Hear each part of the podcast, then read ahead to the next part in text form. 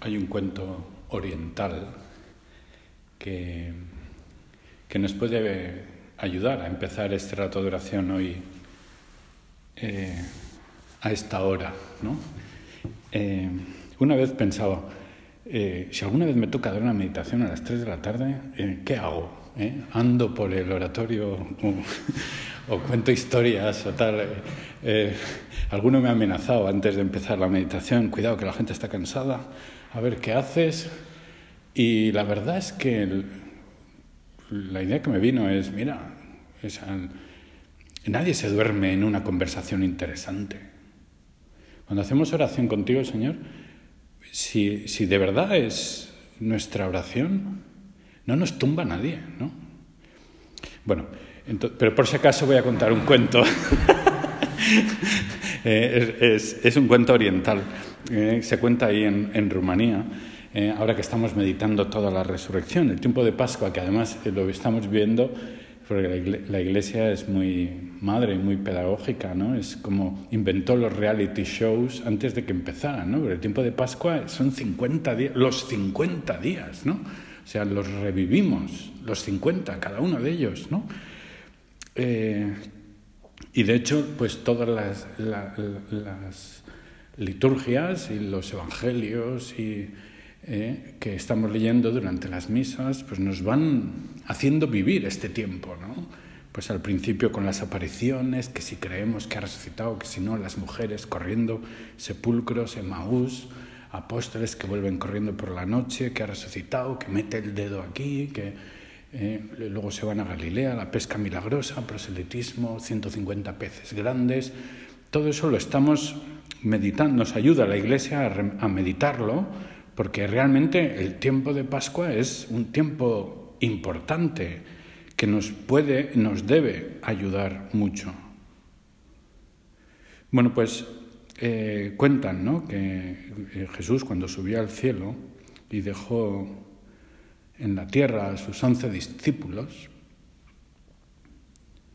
eh, pues cuando ya llegaba arriba le salió al encuentro el arcángel San Miguel y entonces eh, los dos se quedaron mirando a esos once que había allá abajo, que cada vez eran más pequeñitos y más pequeñitos y más pequeñitos.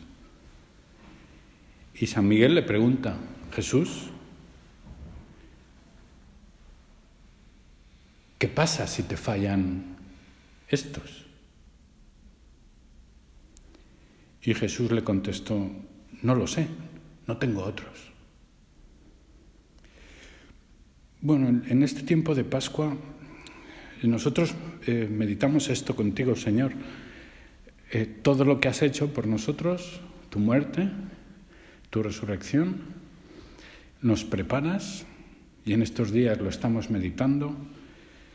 Hoy, por ejemplo, meditamos esos grandes milagros que hizo San Pedro, pues un paralítico de seis años Eneas creo que se llamaba. Luego de esta chiquita que hacía cositas así de costura y tal, muy bonitas, ¿no? Y que muere y la resucita. Grandes milagros, ¿no? Que hacen esos pescadores.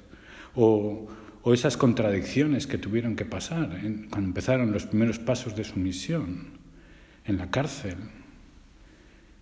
Los, les dan latigazos, los sufren con alegría. Bueno, todo eso es, es, es para nosotros pues un signo, una ayuda.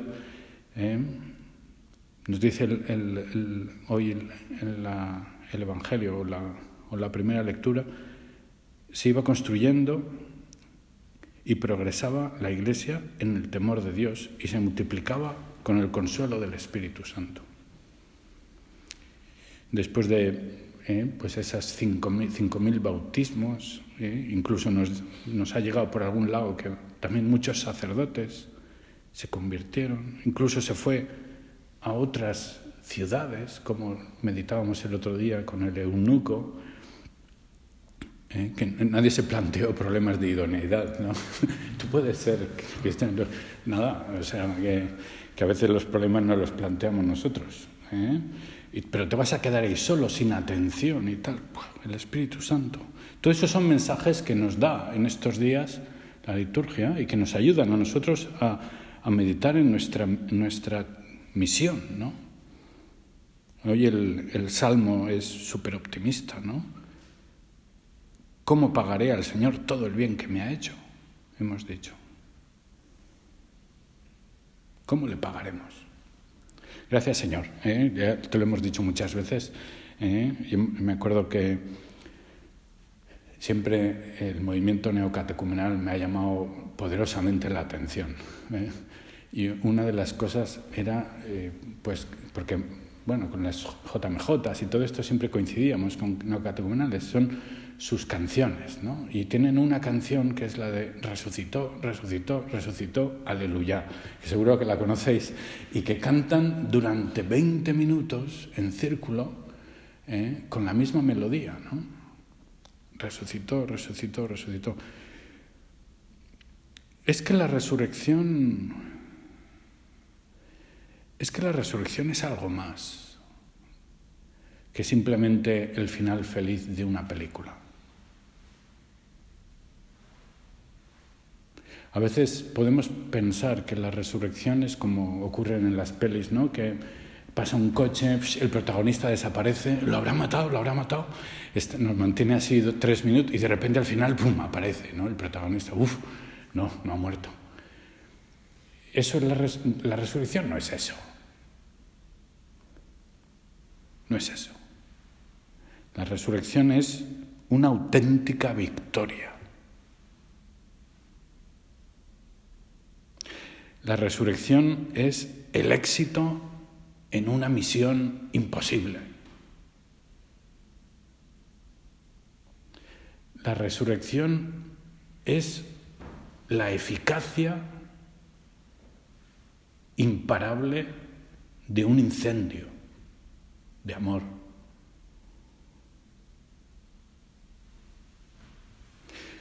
Y así nos estamos preparando en estos días. Ahora, eh, en los últimos, eh, como nos acordamos perfectamente, pues ha empezado a plantearnos el punto central, que es la Eucaristía. La multiplicación de los panes y de los peces. Hoy, en el Evangelio, hemos leído ese escándalo que generó cuando Jesús habló claramente de su cuerpo y de su sangre como alimentos espirituales. Este modo de hablar es duro. ¿Quién puede hacerle caso? Esto os escandaliza, les dice el maestro. ¿También queréis iros? Y San Pedro se adelanta a todos. Señor, ¿a quién vamos a ir? Solo tú tienes palabras de vida eterna. La resurrección no es solamente el final feliz de una peli, es una victoria. Es Cristo que vence al enemigo común, el pecado. Una vez estaba en el colegio y me vino un profesor. Me dijo, jo, Pepe, mira lo que me ha pasado. Me ha venido un chaval y me dice, don fulano, ¿los pecados pesan? Y se quedó un poco sorprendido. Y le vino la respuesta del Espíritu Santo, ¿no? Y le, dijo, pues mira, kilogramos no pesan. Pero, pero claro que pesan. Y el niño le dijo, sí, ya, eso decía, pensaba yo, porque me he ido a confesar y es que cada vez que me confieso salgo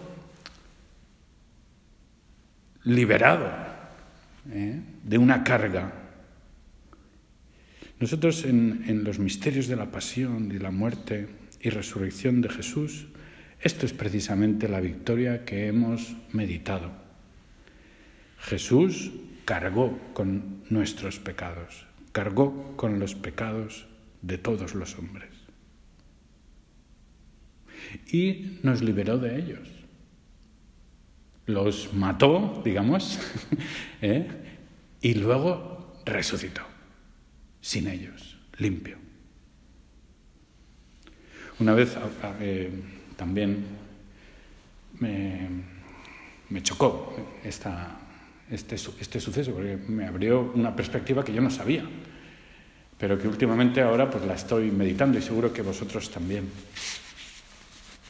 Y es, fue pues un abogado que me hablaba de un compañero suyo que, tenía un grave problema alcohólico, ¿no? Y entonces como pues intentaba, ¿no? Sacarle del bar por las tardes, al acabar el trabajo se iba a un bar y a beber. Y, esto me contaba el, el, que no bebía, ¿no? Me decía, pero claro, es que hay la misión de un abogado a veces es meterte de barro sucio hasta las orejas. No haces más que oír problemas de la gente, pleitos, enemigos, separaciones, estafas, delitos, muertes, ¿no? Y dice, ¿quién puede vivir con eso? Un día y otro día y otro día. Y decía que últimamente me viene a la cabeza, porque claro, nos ordenamos sacerdotes en 28 días o 27. Y gran parte de nuestra misión es cargar con los pecados de los hombres. No es una cosa solamente para el sacerdocio, porque todos los laicos también participan de esa misión sacerdotal, de ser intermediarios entre Dios y los hombres, esa misión de eh, enseñar, de regir de alguna manera, ¿no? Y también esta, ¿no? Porque también el laico ha de cargar con los pecados de su vecino o de su vecina. Pero pensaba, ¿no? Que en este momento que consideramos la Eucaristía, pues nos podría venir bien pensar en esto. ¿Qué significa cargar con los pecados de los demás? Señor, que no me afecte nunca. No solamente en la confesión, por supuesto, sino el vivir con el pecado. Es el enemigo común, tuyo y mío.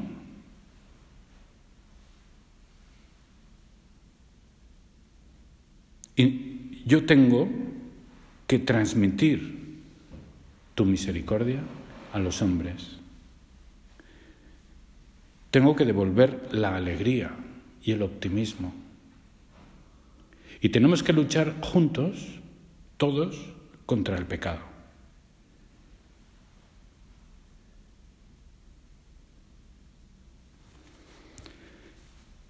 En la Sagrada Escritura eh, en esta lucha por controlar el pecado, pues eh, viene figurada de muchas, muchas veces, ¿no? pero fundamentalmente con dos figuras. En el Antiguo Testamento lo sabemos muy bien porque es la principal, ¿no? la figura del Cordero, del Cordero expiatorio. Y si, si miramos, eh, creo que salió en alguna de las lecturas del oficio hace unas semanas, eh, y nos recordaba la ley de Moisés, eh, como eh, mandaba este sacrificio de expiación. un primer hecho que me sorprendió fue que había que sacrificar un buey, o sea, un bicho grande, por el sacerdote, para que se purificara el sacerdote antes de hacer el sacrificio por el pueblo, que era un cordero. Pero el sacerdote se merecía un buey y luego todo el pueblo un cordero. ¿eh? Luego he leído en algún sitio que eran dos corderos. ¿eh? Un cordero, primero, por las impurezas involuntarias que se referían al templo, al cuidado del templo, y era un sacrificio que se hacía en el mismo templo y se derramaba ahí la sangre en el templo, que eran por los errores en el culto. Y luego el cabrito, ¿eh? porque era un cabrito, al que el sacerdote transmitía los pecados de todo el pueblo y luego echaban al desierto para que muriera ahí. Ni siquiera lo mataban ellos. Porque la ley de Moisés exigía la muerte del transgresor. ¿Y quién no peca, verdad? El otro signo es curioso, pero es el bautismo de Jesús. A mí siempre me sorprendió, también en Rumanía, cuando se celebra el bautismo del Señor, es, un shock, porque nosotros celebramos los Reyes Magos. ¿eh? Eh, el bautismo no en Occidente, pero son fiestas que coinciden. Y allí eh, los Reyes Magos no pintan gran cosa. sale, aparece, pero lo importante, lo potente es el bautismo del Señor. Y me acuerdo, claro, el bautismo es agua, ¿eh? y entonces en, las catedrales y en las iglesias ortodoxas, esos días, eh, cuando tú entras, ves bidones de agua, eh, toneladas de botellines de agua, en porque la gente los bendicen y se los llevan a sus casas. El agua bendita se bebe allí. Y, entonces hay noticias en el telediario sobre el bautismo y, una de las noticias que me llamó muchísimo la atención, y dije, esto es una horterada romana, seguro, era que en un pueblo, claro, eso es invierno, ¿eh? es enero, y ahí hay hielo. Y... Entonces había un pueblo que la tradición era hacer con agua una cruz enorme y ponerla ahí. Y yo decía, ¿pero qué tiene que ver el bautismo con, la...? Pues tiene muchísimo que ver. En la liturgia oriental, muchísimo. ¿Y qué relación hay? ¿Eh? Nosotros nos acordamos del bautismo. ¿eh? Llega Jesús, Juan dice, pero ¿cómo? Tú vas a venir a mí, soy yo el que tiene que ser bautizado por ti. Y Jesús le dice, mira, vamos a dejarlo por ahora, es bueno que cumplamos toda justicia. Y el Papa Benedicto XVI, o sea, esto no es una teoría mía, que tengo muchas, pero en esto no arriesgo, ¿eh? procuro no arriesgar. El Papa Benedicto XVI dice, es como si Jesús dijera, la justicia, que la justicia es la Torah, la ley, la justicia es que muera el pecador. Esa es la justicia. Y ahora mi hijo carga con todos los pecados de todos los hombres, de todos los tiempos, se sumerge y muere y resucita. Se une la liturgia del bautismo con la liturgia de la pasión. Y de hecho, los textos de la misa, de los tres días antes del bautismo, son los mismos textos que el jueves santo, viernes santo, sábado santo. Y el día de el bautismo es el día de la resurrección. De hecho, la voz de el Padre, este es mi Hijo, se toma como una figura de la resurrección de Jesús. Jesús lo acepta como una expresión de la ¿eh? un sí a la voluntad de Dios. Y de hecho en los iconos orientales se suele eh, pintar el río como si fuera agua helada que deja una especie de cueva donde Jesús cae como si fuera la entrada en el infierno, en el Hades. Es la misma figura, Jesús entrando en el infierno para rescatar a los... y, la figura del bautismo.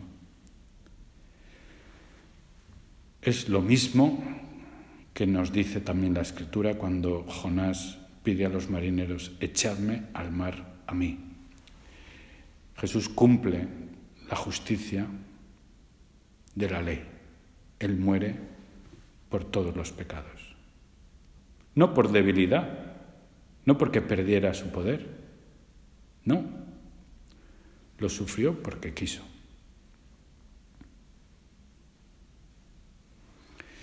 Bueno, pues es precisamente ¿no? esto lo que nosotros eh, consideramos en cada misa como Jesús asume todas nuestras debilidades, porque hablamos de pecados, pero hablamos de todo, también de nuestras limitaciones, de nuestras faltas de generosidad, de nuestras faltas de comprensión. Nosotros, que también sufrimos las consecuencias de nuestros propios pecados y de los pecados de los demás. no podríamos vivir con ello. Y gracias Señor porque es precisamente uniéndonos contigo en ese sacrificio a Dios Padre, como morimos a nuestros pecados y a los pecados de los demás, y resucitamos a una nueva vida, a un nuevo ser. Es bonita la, liturgia, ¿no? En un momento, ahora seguro que estamos leyendo todos cosas de estas que nos interesan, ¿verdad? Eh, cuando después de acabada la liturgia de la palabra, eh, en, la liturgia antigua, el sacerdote exclamaba, ¿eh? convertíos al Señor. Y entonces todo el mundo, todo el pueblo y el sacerdote también se giraban hacia el este, donde sale el sol, como en un gesto de conversión de vida, ¿no? Que, nosotros queremos tener la misma vida que tú, Señor. Bueno, esa, es, esa ha de ser nuestra actitud. ¿eh? Y la Eucaristía nos dará esa fuerza el sacrificio por nuestros pecados y nosotros uniéndonos a esa. Tenemos que darle importancia a la Eucaristía. Una vez un, padre del colegio me dijo, mira Pepe lo que me ha pasado. Me pregunta a mi hijo que tenía recién cumplidos ocho años, acababa de hacer la primera comunión. Le pregunta a mi hijo, oye, ¿a qué misa quieres que vayamos? ¿Vamos a la parroquia o a la del cole? Y el niño le dice, ¿cuál es más larga? Y el padre dijo, va, ya está. Y le dice, pues mira, es más larga la del cole. Y dice el niño, pues vamos a la del cole, porque así tendré más tiempo para pedirle más cosas a Jesús. ¿no? Bien, estupendo, tú te has enterado. Eh, bueno, pues que nos pase lo mismo. Eh, nosotros en cada misa que descubramos ese algo especial. Eh, Hoy eh, nos fijamos en esta idea, ¿no? ¿Qué significa cargar con los pecados de los hombres? una, primera manifestación, claro que es el desagraviar. En la misa nosotros tenemos una oportunidad estupenda para desagraviar. Cristo muere destrozado, ¿eh? carga con todo. Y entonces yo con mi vida con mis situaciones destrozadas, que también las tengo, por mis pecados y por los de los otros, pues puedo desagraviar. A veces nosotros vemos un pecado y nos escandalizamos o nos reímos a veces. Nos hace gracia, ¿no? Una corrección. Le han pillado con 200 millones en su almohada, ¿no? Decimos, pero qué burro. Y nos olvidamos de la perspectiva de pecado, de injusticia, de daño a los demás. Creo que aquí nos contaron una vez esa anecdotilla de, de, una madre que está hablando por teléfono y alguien le echa una bronca o algo así, ¿no? Y estaba su hijo presente y cuando acaba la bronca, el niño no dice nada, se va a su madre y le da un beso. Igual al otro no le duele, Señor, pero que me duela a mí. Y en la misa puedo unirme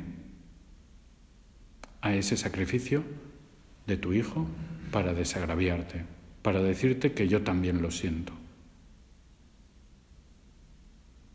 El sacrificio grato a Dios es un espíritu contrito. Un corazón contrito y humillado, Dios mío, no lo desprecias. Pues yo reconozco mi delito y mi pecado está de continuo ante mí.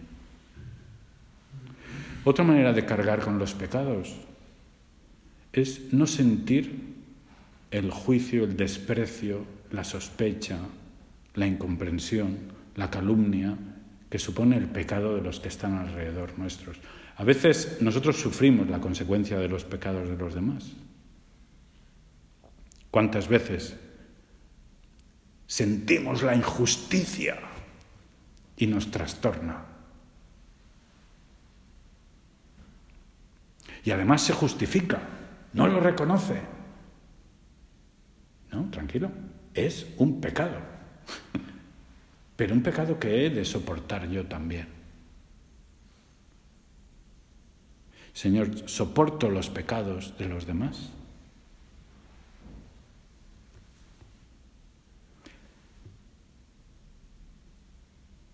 Otra manera de soportar los pecados es querer a los demás a pesar de esos pecados.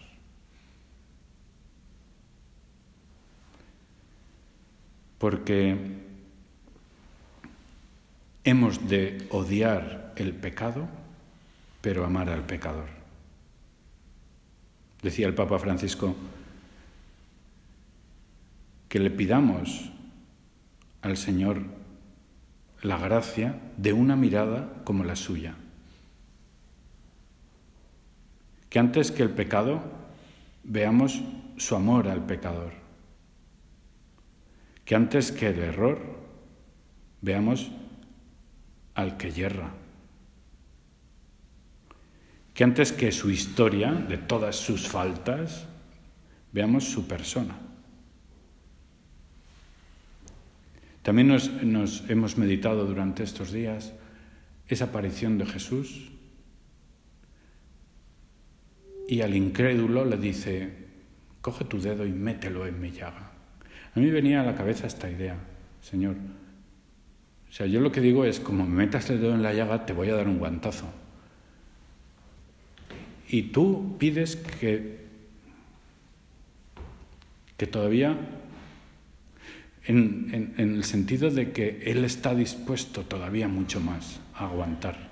Mientras que nosotros a lo mejor las faltas e imitaciones de los demás, ojo, perdono pero no olvido.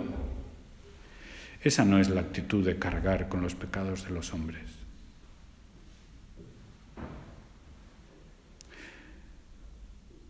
Otra manera de ayudar al pecador es ayudarle a aguantarse él mismo con su pecado y con sus consecuencias.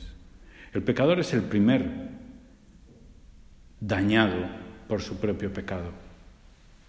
El egoísta está solo. El lujurioso es un infeliz. El soberbio no sabe amar ni recibirá amor son víctimas de su propio pecado. Señor, hazme sentir el gozo y la alegría. Decimos en el Salmo 50, rocíame con hisopo y quedaré limpio, lávame y quedaré más blanco que la nieve. Y por último, la última manera de vencer a ese pecado, de cargar el pecado con los demás, es dar el perdón. devolver la ternura, volver a gustar la paz y la libertad.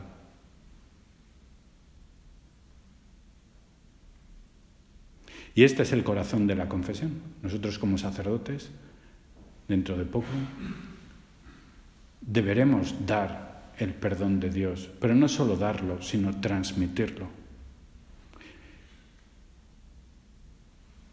Decía el Papa Francisco, es importante recordar el perdón de Dios, recordar su ternura, volver a gustar la paz y la libertad que experimentamos.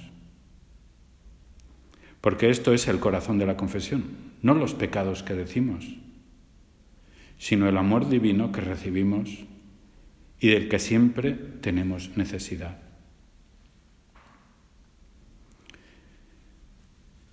Le pedimos ayuda a nuestra madre ahora al terminar la meditación. Ella eh, seguramente viviría sorprendidísima al ver cómo los demás sentían atracción por el pecado. Y es algo que no podría comprender.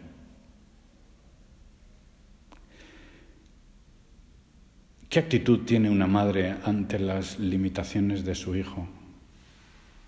¿Soportaría la actitud de una madre, de nuestra madre, es distinta, como decía nuestro padre, ¿no? Será investigador, ¿eh? decía la madre cuando el otro se metía el dedo en la nariz. Nosotros le pedimos ayuda ahora, a la Virgen te pedimos, Madre nuestra, que nos des tu corazón, no solamente para soportar las limitaciones de los demás, sino también para comprenderlas, excusarlas, porque tu Hijo ya las lavó. Danos, por favor, Madre nuestra, tu corazón de madre.